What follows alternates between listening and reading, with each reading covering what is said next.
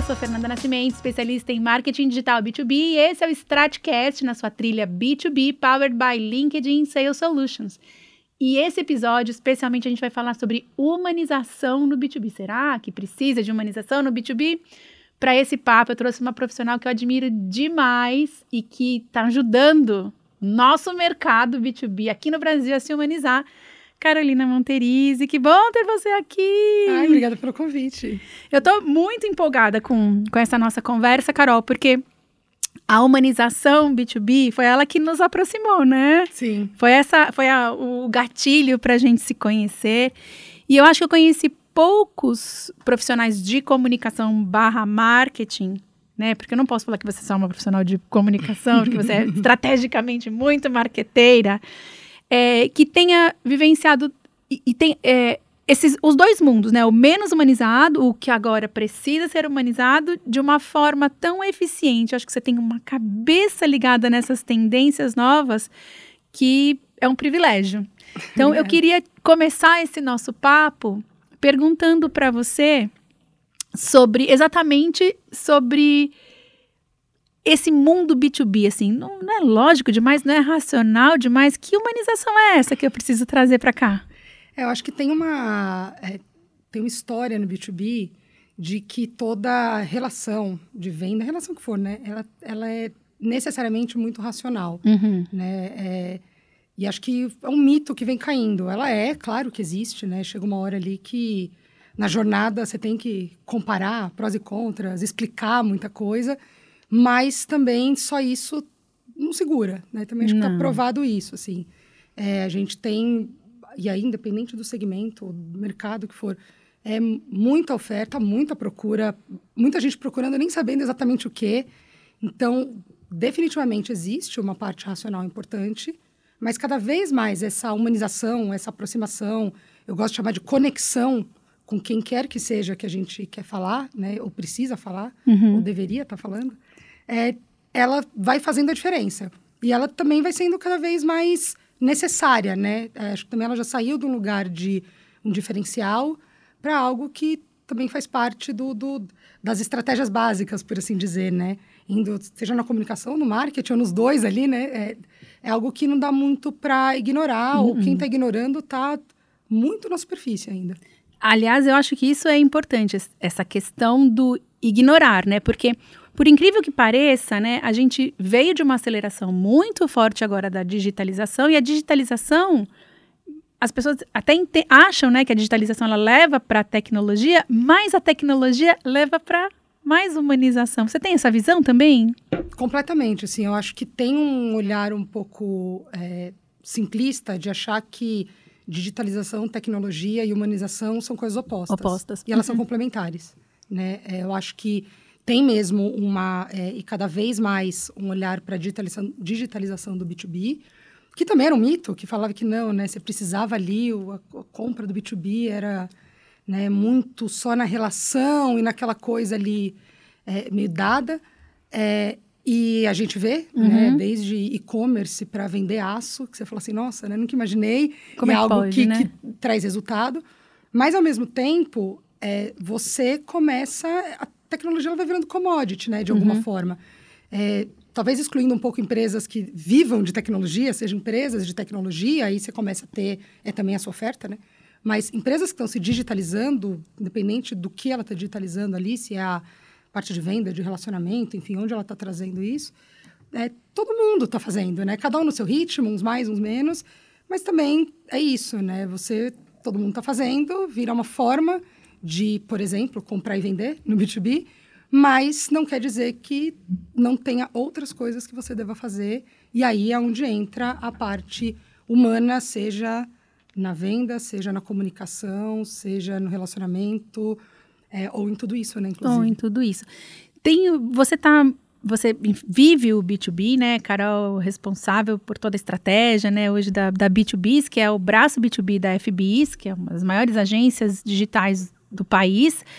E, e, e você está acostumada com esse cliente B2B, que não é esse tradicional, a, o early adopter da, do, da humanização, que é a tecnologia, mas que é esse que ficou lá atrás na curva de adoção e que tem mais dificuldade, inclusive, de compreender, porque parece que era tudo. Mas é tão simples, né? Meu produto, eu não preciso nem falar do benefício do meu produto, porque eu nem, na verdade, não preciso nem comunicar o meu produto. Uhum. E quando a gente vem para o mundo digital, né, ele começa a sofrer, porque o cliente, ele descobriu novas, novas formas de começar essa relação com os fornecedores, ele está na busca, ele está é, fuçando o que acontece. E ele vai encontrando outras possibilidades que não aquela que ele já está acostumado, aquele fornecedor de quem ele compra há tanto tempo. E esse consumidor novo, que a gente tem, as novas gerações, eles são do teste, né? Eles querem testar. Eu queria te perguntar, você que vivencia diferentes clientes B2B, né, os mais tradicionais, mesmo tradicionais, como é lidar com essa fricção, sabe? Assim, como que a gente faz para diminuir, inclusive, essa defesa do cliente que fala assim, não, aqui vamos continuar do jeito que a gente sempre fez? É, é interessante, porque trabalhando numa agência como a FBIS, e especificamente no nosso núcleo focado em B2B, a gente fala com diversos tipos de clientes, é, tanto em segmento quanto em tamanho, e quanto nessa maturidade de comunicação, né? Que é onde a gente é o foco do nosso trabalho, é sempre pensando em resultado, uhum. mas trabalhar a comunicação. É, a gente vê um pouco de tudo, né? Mas também, todos esses anos, você vê um pouco uma mudança, ou pelo menos uma vontade de uma mudança, né? Claro que cada empresa tem sua cultura, né? É, eu acho que tem a coisa que mais me chama atenção quando eu comecei a trabalhar comunicação no B2B é que a minha sensação é que tinha muito dogma, assim, uhum. né? Você tem que fazer o evento, você tem que estar no evento tal. É, também você estando no evento está resolvido. A gente falava, não nego nem de longe, assim, a, a gente ficou anos aí sem evento, então a gente sabe a importância, mas será que é só isso? Ou eu não preciso fazer comunicação, todo mundo já me conhece, eu já sou... E aí a gente, é, conversando mesmo com o cliente, é, você vai entendendo e você também começa a mostrar, né? É, de fato, todo cliente B2B precisa fazer comunicação publicitária?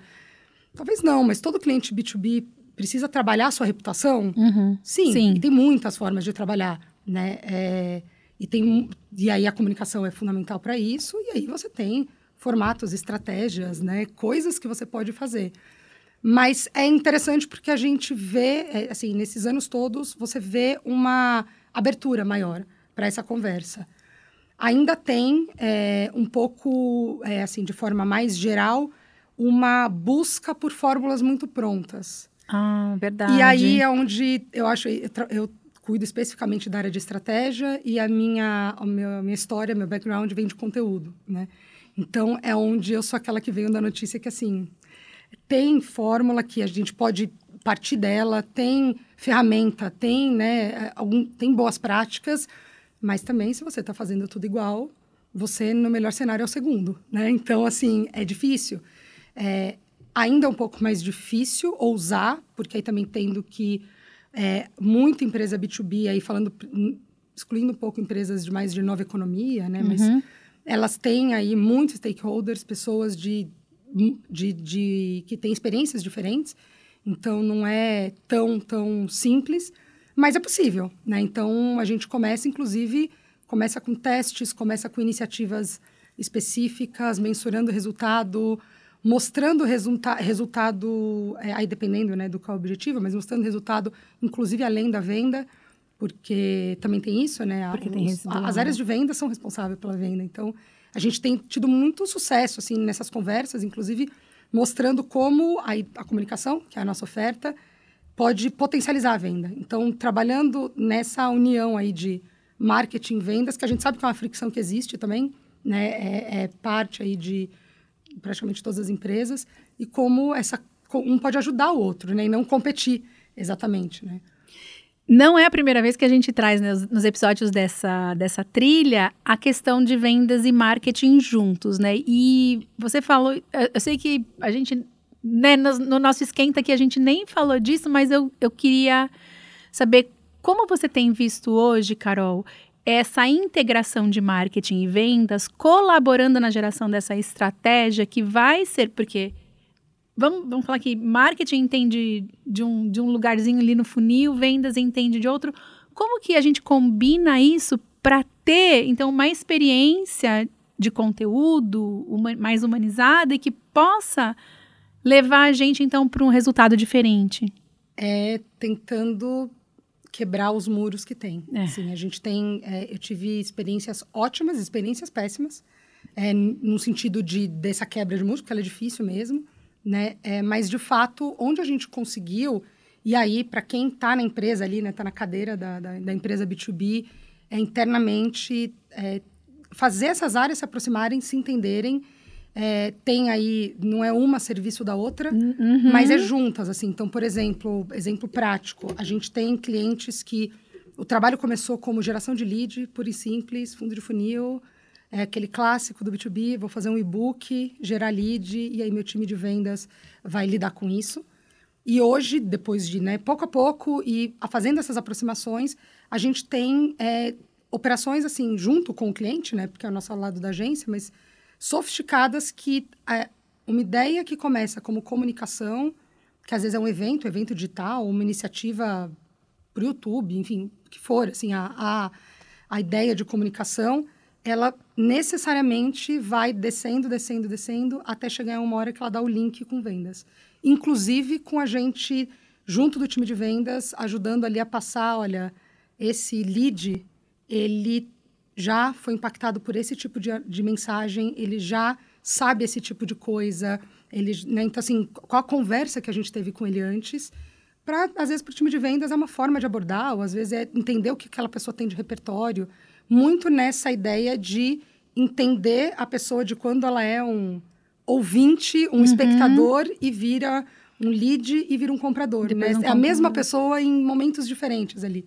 Carol, é, vamos falar de dados, né? Porque eu sei, conheço o seu departamento de BI, eficientíssimo, que gera dados de verdade. Você tem bons profissionais integrados com o resto do time. E não é toda agência que faz. A, gente fala, né? As agências falam que fazem, mas não necessariamente elas usam esses resultados para estratégia. Me conta como funciona toda essa mecânica dentro do seu time estratégico e de conteúdo, quando isso colabora para a humanização. A gente, é, no B2B, na nossa unidade B2B, a gente tem uma visão de estratégia que tem três partes, né? Elas são três perfis que se complementam.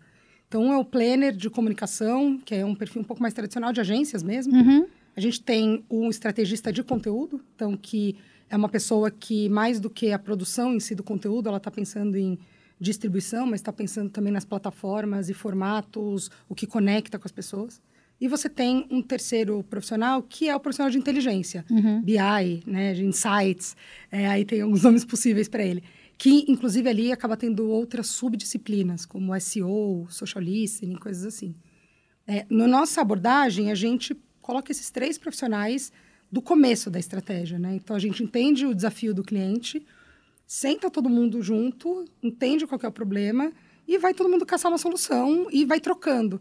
Então, é, isso tem sido muito legal e a gente tem visto muito resultado bom, porque não é aquele olhar do BI que entra no fim de tudo para mensurar deu certo ou não deu, e aí? Né? Fica só num, num você coloca a pessoa no fim ali para falar, te trazer um número. ele resultado. é do dia a dia, o dado vem no dia a dia. Exato, e ele está desde o começo, né? Então, ele tem uma, uma missão de levantar dados, seja a partir de aprendizados do próprio cliente, do mercado, puxar em ferramenta, enfim, né? Ele vai ter as, as possibilidades ali, mas pensando na estratégia que a gente quer é, construir. Então, se eu tenho um desafio de um cliente que é o, tem a ver com a percepção que o cliente tem do, do produto que ele está comprando ali, a empresa está comprando, é, a gente vai entender Uhum. vai, qual que é a percepção, e desde o começo, baseado em dados, né? De alguma forma, é, e aí cada caso é um, mas o time de BI participando e trazendo, às vezes, achados que não adianta eu sentar ali só entrevistar alguém e tentar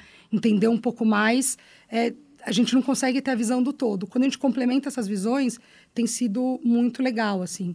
E, de fato, não ser só esse BI que vem, monta um report, entrega, e esse fica, eu faço o que com isso, né? Só para mostrar. Para né, mostrar. pro cliente. Ai, não deu, que pena. Aí você fala, mas não deu, né? É. E a gente tem isso, né, real time hoje. Isso é muito rico, porque você consegue corrigir, é, não vou falar nem corrigir, mas você consegue ajustar é, o seu conteúdo ali no meio da campanha, né? Então, peraí, dá um pause. E, e, e é teste AB, né? Digital é AB, né? Uhum. Porque aí, aí sim você consegue con consegue uma melhor otimização antes, né? Sim. Com muita agilidade. Cara, você, você tem algum formato novo aí que, que, que vocês têm testado e que você tem visto que, que traz um resultado diferente? Porque também humanização é isso, é você entregar para o cliente o que ele quer consumir, uhum. né? Sim. É, a gente tem, tem visto aí, é, na verdade, tem muitas possibilidades legais, que às vezes não é nem exatamente uma coisa nova no sentido de nunca foi feito, uhum. mas para que ele é feito, né? Então, por exemplo... E no B2B também. No B2B, é. A gente tem tido muito sucesso com podcasts. Era uma coisa que sempre falava, era visto muito como uma coisa de nicho. É, e aí a gente começa a mostrar que tem, é uma ferramenta muito legal, é um tipo de formato muito legal, principalmente quando a gente fala um pouco mais para o topo do funil, uhum. né? Muito quando a gente fala, aí vai depender, claro, né, do caminho que você coloca, mas funciona muito bem, por exemplo, você comentou quando fala de profissionais mais jovens, que então assim é um conteúdo que pode ser muito informativo, que pode ser muito rico e cria essa relação. É, a gente também tem tido muitas coisas legais com evento digital e aí não é pensar só um webinar ali, né? Que também tem sua função, é tem, é super importante. Uhum. Mas que eu acho que até um tempo atrás era pensado muito como um, você entrar ali, te passar uma apresentação, coletei o lead e é e isso. É isso. Não, é um pensar mesmo como experiência. É, aí isso foi muito impulsionado pelos anos aí que a gente foi, meses que a gente ficou sem poder ter evento presencial. Então teve muito aprendizado.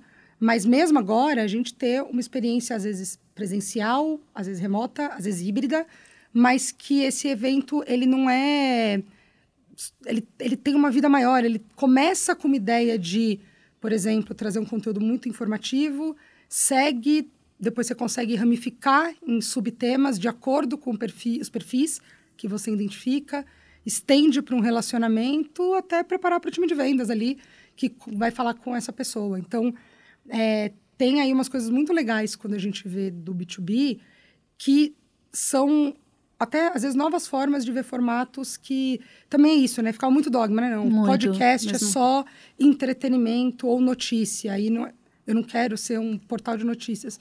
Você não precisa ser, mas você provavelmente tem muito conhecimento na sua empresa, na sua área, no seu segmento, que pode ser muito estratégico você compartilhar com as pessoas. Né? Mas o que você está trazendo aqui, ele meio que ilustra, né? é, alguns dados né, que, a gente, que a gente tem escutado bastante. Por exemplo, é, os ciclos de compra no B2B, eles estão mais longos agora. Então, eu preciso me relacionar com esse cliente enquanto ele está deliberando. Uhum. Eu tenho mais pessoas envolvidas nessa, nessa decisão. Então, como é que eu vou interagir com diferentes pessoas, influenciadores e decisores através de uma mesma régua? Eu posso fazer isso? Em alguns momentos, eu vou ter que ter o mesmo ponto de toque ali, né? Os pontos de toque, eles são maiores. Então, quando você traz essas possibilidades, ramificações, encontra a pessoa, usa o dado, parece para a gente de, que de uma forma inteligente a gente vai amarrando esse cliente numa até numa é, relação que ela é mais sustentável né? E ela tende a uma fidelidade maior. Exato. E eu acho que tem uma coisa que você comentou que é legal que assim é um olhar muito importante para é, não ficar míope olhando só para o comprador né? Uhum. É, a gente tem ali, na, a gente fala de relações entre empresas, que na verdade são relações entre pessoas.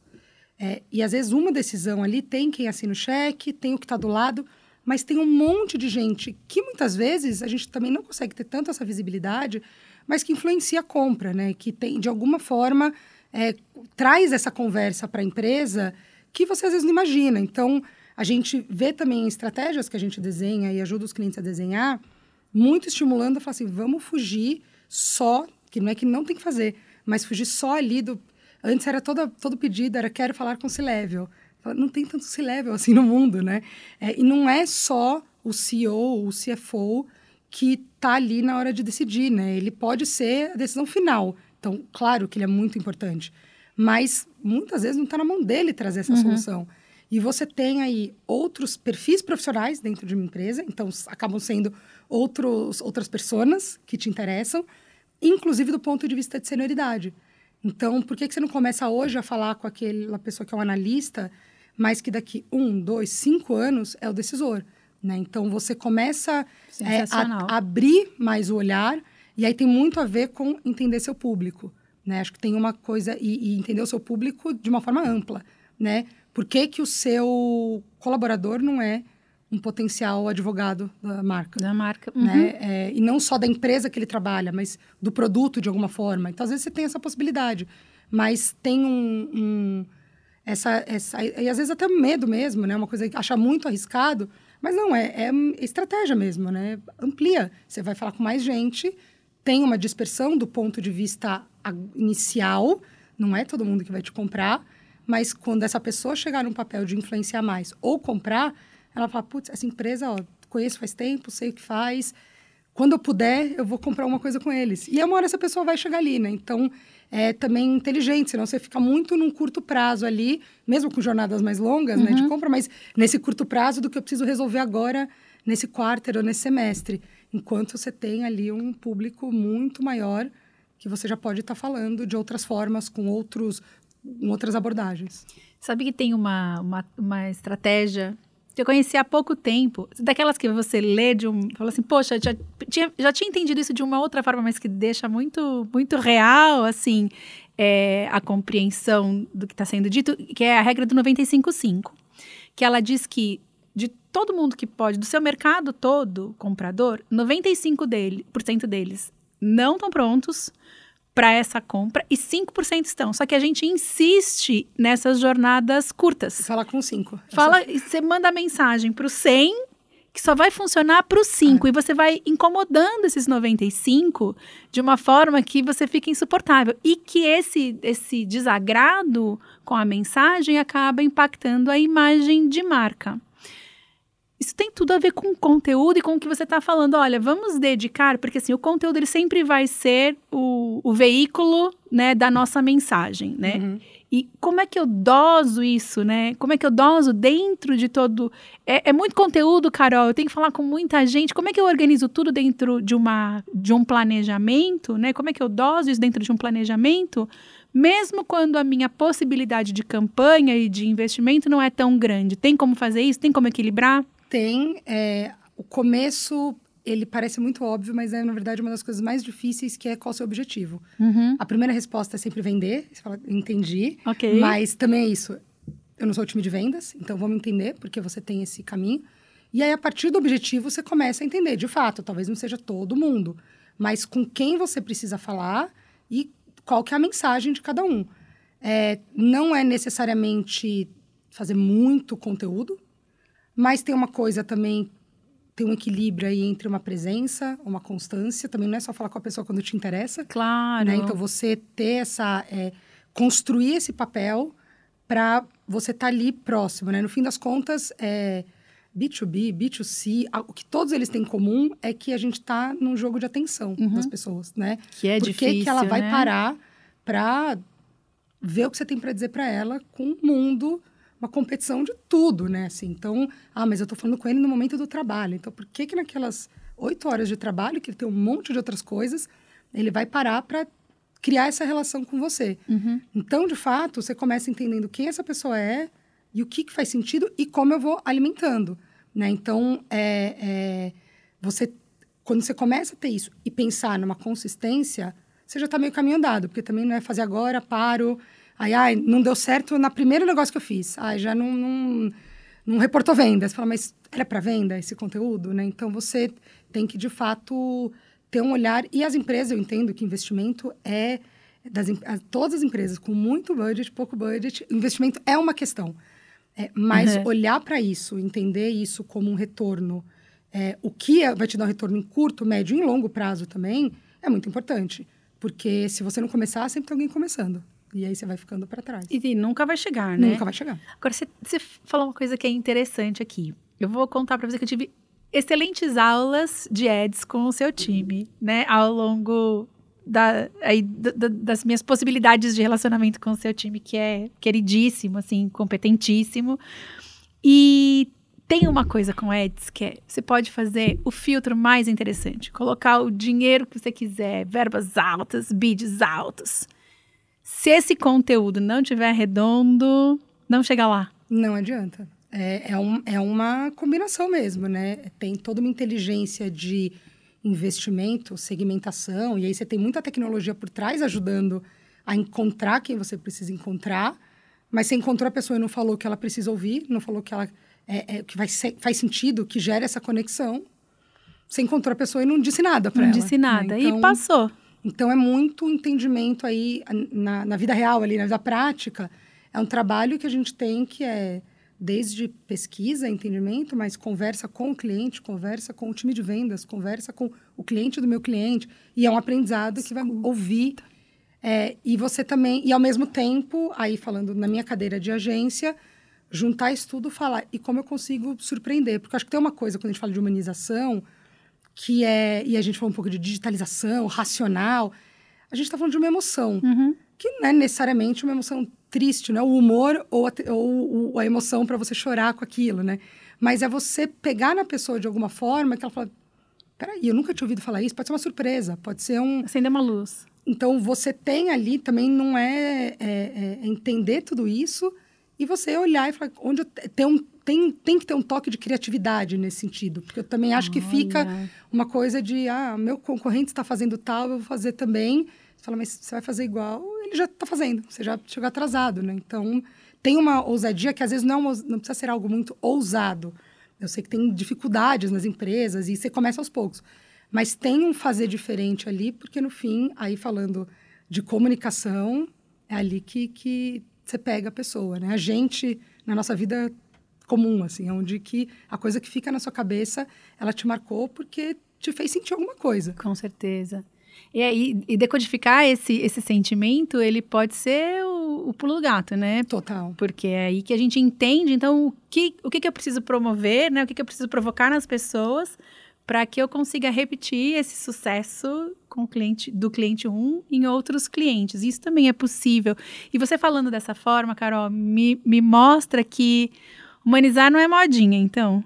Não. Veio para ficar. Veio para ficar e cada vez mais quem não está fazendo, quem não está olhando para isso, vai ficando para trás mesmo, assim, vai, vai desconectando, né? E recuperar uma conexão é muito difícil. Então, quando falar, ah, mas todo mundo já sabe quem eu sou, todo mundo e você não tá, não continua alimentando isso, depois para recuperar, alguém vai tomar o lugar, né? Então, mais complicado. Carol, a gente tá chegando, por incrível que pareça, a gente está chegando no, a gente está chegando no tempo do nosso do nosso papo aqui, embora eu sei que a gente possa ficar aqui por duas horas conversando, que você vai ter mais conteúdo para trazer para gente, vai ensinar mais e provocar a gente. Mas uma pergunta que eu queria te fazer é, eu conheci com você bons canais para eu me capacitar melhor também para essa questão de entender qual é esse caminho, né? Porque sempre vai ter um caminho novo amanhã, a gente é muito ágil na mudança. Como é que eu me preparo para esse caminho de entender a cabeça do meu cliente para então eu poder ter uma estratégia humanizada? Bom, eu falo, eu acho que tem quando a gente pega, tem muita ferramenta e muita fonte de informação, né? Interessante. Primeira coisa que eu falo para todo mundo é não procura só coisa do B2B. Em que sentido, né? É, quando a gente fala sobre entender as pessoas, você tem muitos aspectos. É, então, procura sobre o seu mercado, sobre o tipo de pessoa que você com quem você quer falar, que tipo de coisa interessa, que outros conteúdos ela consome, uhum. é, o que, que, ela busca na internet, o que e aí você você que é um profissional B2B faz esse filtro. Nem tudo vai servir para você, mas você vai ter coisa que é onde você consegue pensar diferente dos outros. Mas além disso, você tem fontes de informação do universo B2B, porque tem também muita gente pensando nisso, que são muito interessantes. O que eu acho que é que eu sempre falo para todo mundo primeiro é o B2B Institute, que é inclusive uma parceria do LinkedIn. Do LinkedIn. Tem um, porque tem muito estudo, tem muita coisa séria é, que olha para essa dupla de marketing e vendas focado no B2B. Então, por exemplo, é lá que tem uma pesquisa que mostra que, que foi a primeira vez que eu vi, eu fiquei meio bem impressionada, que o comprador B2B é tão é, impactado emocionalmente por comunicação quanto um, um, um comprador B2C, né?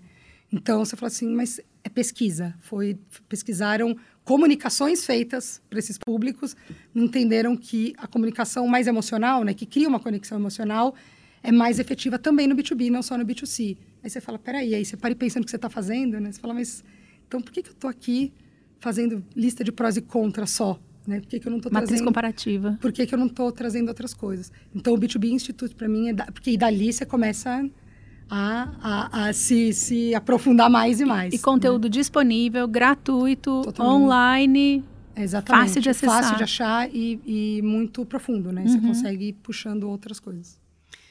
Carol, como é que eu te agradeço por ter vindo aqui colaborar? Eu acho que é, é, muito rica essa sua experiência e é muito gentil a sua disposição sempre. Eu já encontrei você várias vezes colaborando com as pessoas. E eu acho que isso, isso também é muita humanização. Eu acho que o nosso mercado precisa.